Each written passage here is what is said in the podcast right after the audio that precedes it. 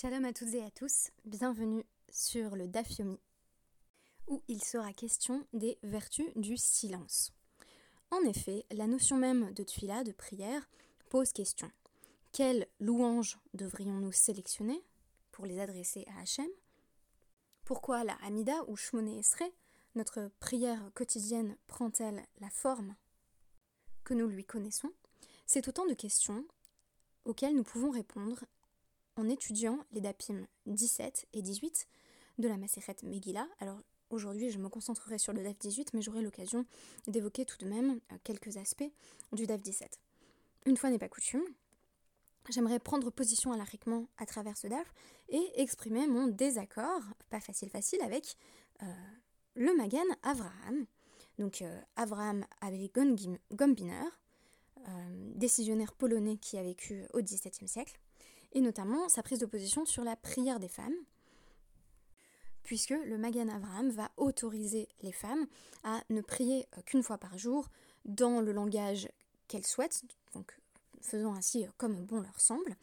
Euh, je vais au contraire essayer de montrer aujourd'hui que dans la Gemara, il y a un souci très prononcé, très marqué, pour la conservation de la forme que les sages, les Chachamim, ont donnée à la tuila, ce que je veux dire par là, c'est que pour moi, il est essentiel, quand on fait la prière, si on fait la prière, euh, pour remplir son obligation, son chiyuv de tfila, il est important de conserver la forme que les sages ont instituée parce que euh, elle n'est pas là euh, de façon tout à fait indifférente, il n'y a là rien de facultatif, même si, comme on va le voir à travers l'étude du Rambam, il est sans doute vrai que on aurait une obligation de la prière en tant que telle qui constituerait un impératif d'Eoraïta et que la forme que les sages auraient donnée à la tuila en aurait fait ensuite un dérabanan, en réalité cette forme devient ensuite d'une importance capitale. Et donc, il ne s'agira pas simplement de m'opposer au Magan Avram pour m'opposer au Magan Avram, mais de montrer pourquoi il y a des raisons ashkafiques de le faire, euh, tout en confirmant au passage que le Mishnah Brura, donc 106.4, euh, va trancher de son côté, donc euh, là encore décisionnaire polonais, mais on, se situe deux siècles plus tard, avec ses écrits de Israël Meir Kagan, dans son célèbre, commentaire sur le Shulchan Aruch, puisque dans Mishnah Brura 106.4, euh, euh, Rabbi Israël Meir Kagan va écrire qu'il est obligatoire pour les femmes de faire au moins Shacharit et Mincha, et que cette obligation euh, est similaire à celle des hommes, sans mentionner des Rishonim comme Rabbeinu Yona, pour qui les femmes devraient prier vraiment trois fois par jour, donc Shacharit, Mincha et Arvit. Et ce que je vais essayer de montrer, c'est que quand on dit Shacharit Mincha ou Shacharit Mincha et Arvit, c'est spécifiquement euh, dans la forme que vous pouvez euh, trouver par exemple dans, votre Sidour, euh, c'est-à-dire avec la Shmoné Esrei, avec notre Amida, c'est-à-dire une forme fixe. Alors que vous allez voir que le Magan Avram parle d'une coutume féminine qui est extrêmement répandue à son époque, qui consistait à simplement formuler une prière spontanée, s'adresser à Hachem, euh, et vous allez voir que à travers notre Gemara, c'est pas évident que ça constitue euh, une forme de tfila idéale, voire même, peut-être faudrait-il mieux se taire. Et c'est pourquoi je vous ai proposé The Sound of Silence. En guise de référence du jour. Tout commence euh, au DAF 17 lorsque, tout d'abord, il est question de la Hamida, de la lecture de la Hamida dans l'ordre. donc, tout part de, considération évoquée par la Mishnah qui précise qu'on ne saurait lire la Megillah, la Megillah Tester, pour rester dans le thème du traité, dans le désordre. Et euh, il va être rappelé ensuite que c'est la même chose pour la prière quotidienne, à savoir qu'il faut lire les 18 bénédictions dans l'ordre institué par les sages. Et euh, notre Soulia va proposer une liste de euh, ces brachot, les énumérer une par une en disant l'ordre est signifiant, c'est tout à fait logique que l'on ait mentionné celle-ci après celle-là, celle-ci après celle-là et celle-ci après celle-là. Donc on nous dit par exemple, euh, en reprenant à partir du DAF 17b, Umara ou Lomar Tchouva Bina, pourquoi est-ce que on commence par, euh, par dire Atachonen la Damdat, par faire la, bénédiction sur l'entendement humain, puis euh, la bénédiction sur la Teshuvah, dirtiv, parce qu'il est écrit dans Yeshayahu, ou Levavo Yavin Vachav Verafalo.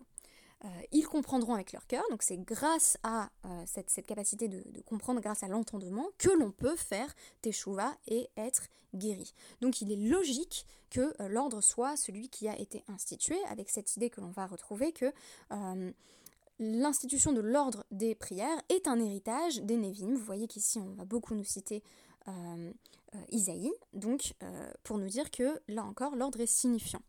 Et ensuite on nous dit I lema refoua batra ditshuva. Pourquoi est-ce qu'on a donc ensuite la bénédiction sur la guérison après la tchouva alors qu'on nous a dit Veshav euh, Verafalo. En réalité, euh, la, question est exactement, euh, je me rends compte que je l'ai très mal formulée. On nous dit, donc si c'est ils feront tchouva et ils seront guéris, on devrait avoir d'abord la bénédiction sur la tchouva et ensuite celle sur la guérison. En réalité, ce n'est pas le cas. on nous mentionne la bénédiction sur la tchouva et ensuite on a la bénédiction dite du, du pardon. Hamarbe l'isloach, qui va être cité ici. Et on nous ramène encore un, un, euh, donc Yeshayahu 55, 7, en nous disant hein, Va yashov el Hashem, virachameu, ve'el elokeinu ki yarbe l'isloach. Donc euh, il reviendra à Hachem et Hachem euh, prendra euh, pitié et Hachem pardonnera.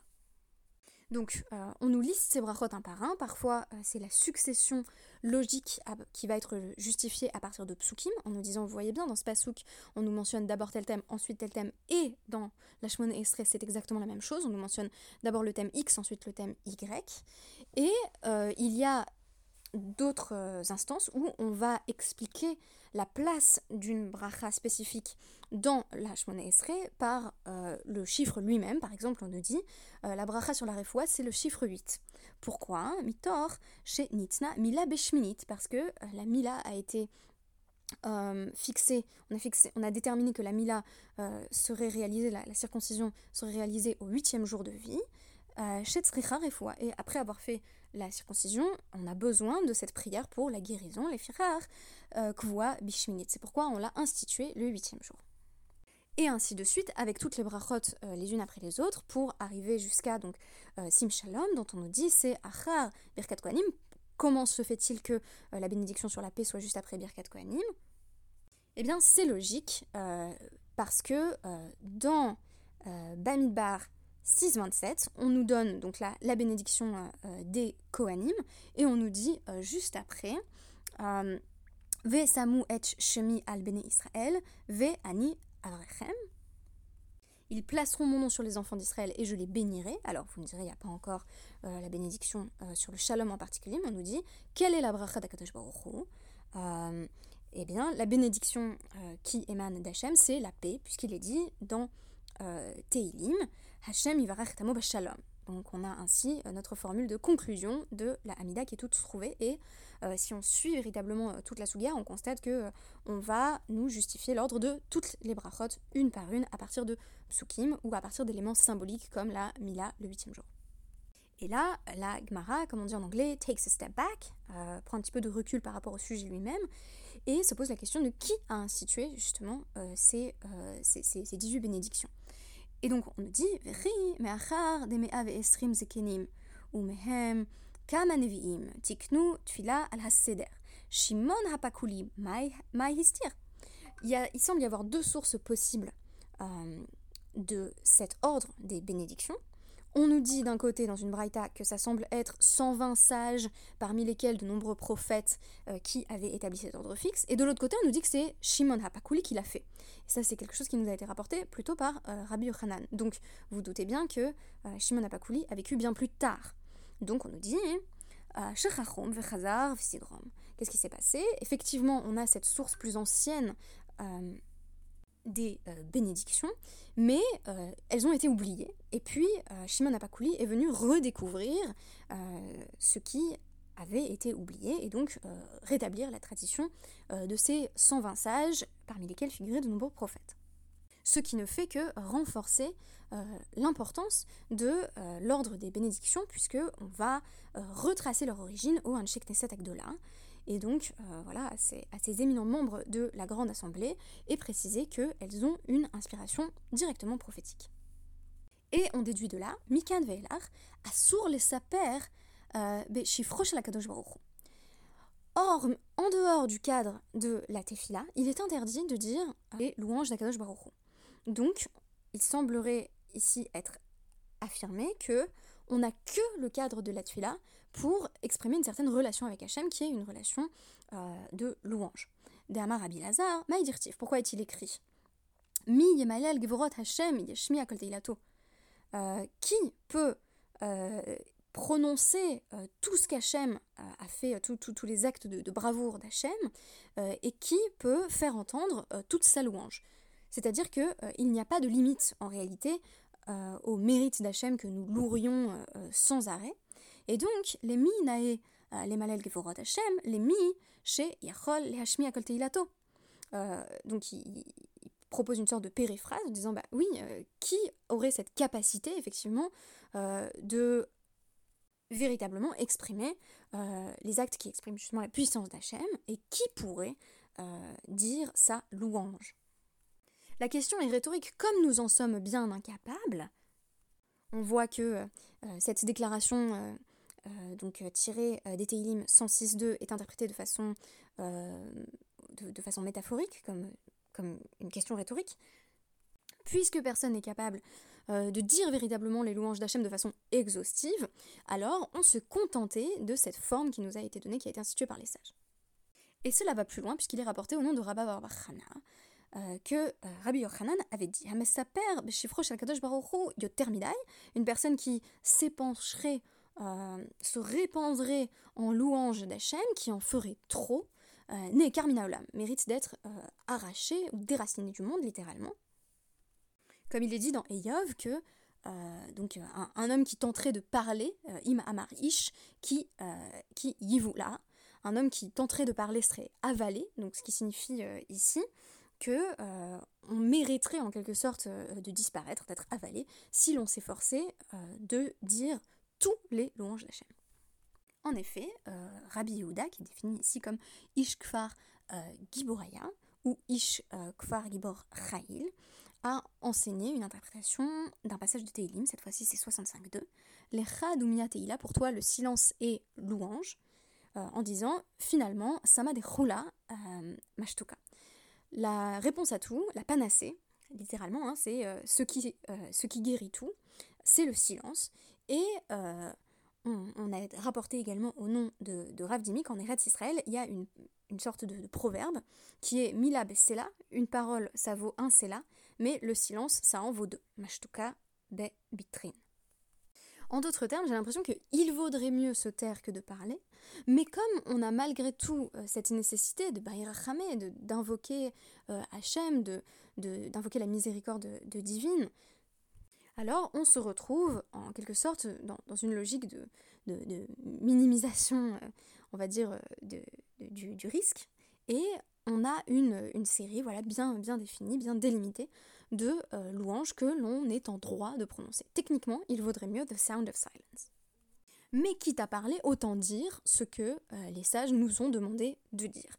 C'est pourquoi, pour moi, euh, on, peut interpréter ce passage comme signifiant que il vaut mieux ne pas prier que d'avoir simplement une sorte de dialogue un petit peu exalté où on s'efforcerait, on se mettrait en peine de euh, faire soi-même la liste euh, des mérites d'Hachem, où on tomberait dans un anthropomorphisme euh, potentiellement problématique, où l'on épancherait son âme en quelque sorte, mais en partant très loin de la structure de la tuila instituée par les sages. Alors je vais rapporter ici le premier chapitre des lois sur la prière du Rambam, donc passage très connu, extrêmement intéressant, où le Rambam rappelle donc que euh, chacun a l'obligation de prier, y compris Nashim Bavadim, les femmes et les esclaves, mais que euh, l'obligation euh, d'Eoraïta, c'est essentiellement de chacun à sa manière, donc Magid Shifrosh Baruch dire justement les louanges d'Hachem, mais comme, chacun, comme chacun peut. Ça, si vous voulez, c'était l'obligation essentielle, l'obligation de départ. Il mentionne les trois parties d'ailleurs de, de la Tfila, donc Shevar, euh, Bakasha et Odaya. On commence par euh, louer puis on, exprime des formes de, demande, des, supplications, et enfin, Odaya, c'est le moment de la reconnaissance, qu'on pourrait assimiler à une autre forme de louange d'Hachem. Il précise Imaya Ragil Marbebitrina ou Akasha, euh, ceux qui avaient euh, l'habitude, ceux, qui, étaient éloquents, euh, allaient multiplier les prières, et ceux qui étaient Arel Sfataim, hein, ce qui est une expression qui s'applique aussi à Moshe, ceux, qui étaient incirconcis de langue, ils disaient, bah, ils, faisaient ce qu'ils pouvaient, quoi. Mais d'abord, Kefi Yichalto, ou Becholet et priaient pas forcément de façon très régulière, ils priaient quand, ils pouvaient. Et donc, euh, voilà, le, nombre n'était pas fixé, ni la forme de la tfila. Mais euh, chacun se tournait vers euh, le, le Beth Ça, selon le Rambam, c'est ce qui était en vigueur mi Moshe Rabbeinu vers Ezra. De, des, temps de, des de Moshe jusqu'au temps d'Ezra. Mais au moment du premier exil, quand les Israël se retrouvent à, interagir avec les Perses, les Grecs, les autres nations où ils se retrouvent exilés, alors ils perdent même euh, toute notion de, la tfila et euh, leur langage, dit-on, devient incohérent. Alors, est-ce parce qu'ils oublient l'hébreu? Est-ce parce que euh, leur langage devient peu clair, est une sorte de, mélange un petit peu abattardi de, différents langages? Quoi qu'il en soit, on nous dit que nul ne parvenait à prier en hébreu sans ajouter des éléments d'autres langages. Quand Ezra se rend compte de de ce qui est en train de se produire et donc de cette perte de sens, euh, il décide d'instituer les 18 euh, bénédictions, la Esrei, dans l'ordre que l'on connaît, avec euh, cette structure interne, donc de Shevar, Bakasha, Odaya pour que les prières soient bien ordonnées euh, dans la bouche de chacun, pour que tout le monde puisse les apprendre, euh, y compris des filles à Igel, dans, dans, la bouche de ceux qui ne sont pas justement euh, des personnes très éloquentes, qui, qui, auraient connaissance de, de la tfila, donc les personnes peu instruites. La tfila devient alors Messouderet, euh, elle, est, euh, elle est bien, ordonnée, bien agencée, et on ne peut pas euh, par la suite revenir sur cette forme qui constitue donc l'obligation rabbinique de Tfila. Alors que se passe-t-il à l'époque du Magen Avraham Le Magen Avraham écrit lui-même, donc dans Orachaim 106.2, qu'il constate que les femmes ne prient pas vraiment, euh, en tout cas n'ont pas euh, continué à observer la forme euh, de la Hamida qui avait été instituée par les sages. En réalité, ce qu'elles font, c'est qu'elles vont avoir une fois par jour une forme de conversation intime avec Hachem. Et lui, il va s'efforcer dans une logique, je pense, d'a posteriori, une forme de Bediavad, la pratique de ces femmes, en disant que c'est sans doute tout ce que les sages euh, demande d'elle. Donc il commence par remarquer que euh, elle ne prie pas euh, régulièrement. Donc elle ne prie pas à horaire fixe, elle n'imite pas les, elle pas les lots, pardon, tamidot. Elles font simplement voilà, ce qu'on pourrait appeler une forme de petite conversation avec Hachem le matin après Netilat Yadaim, une forme de bakasha. Donc déjà, elle garde que l'un des éléments sur trois. Et on nous dit, bon, Deoraita, selon le, Magan Abraham, elles s'acquittent de leur obligation, vev chercher gam lo yoter. Peut-être même que les sages n'aurait pas euh, donné une obligation supplémentaire aux femmes. Mais on a envie de dire que si on relit le Rambam, c'est exactement le contraire, c'est-à-dire que les sages auraient institué ces prières pour les personnes qui n'avaient plus l'habitude de prier régulièrement, qui ne savaient plus en quel langage prier. C'était un outil didactique, c'était un outil pédagogique. Cette euh, euh, fixe, euh, donc la Esre, répondait justement à des besoins qui pouvaient être celles des femmes de la Pologne et du Magan Avraham. Donc on est extrêmement surpris euh, que le Avraham puisse suggérer que les femmes s'acquittent ainsi de leur obligation des Rabbanan, parce qu'on peut dire des Horaïta, peut-être que l'esprit de la Tfila c'est simplement une conversation avec Hachem, mais vous avez vu qu'à travers notre Gemara, on a quand même l'impression qu'il vaut mieux le silence que simplement une forme d'épanchement euh, de l'âme qui serait euh, un petit peu incontrôlée.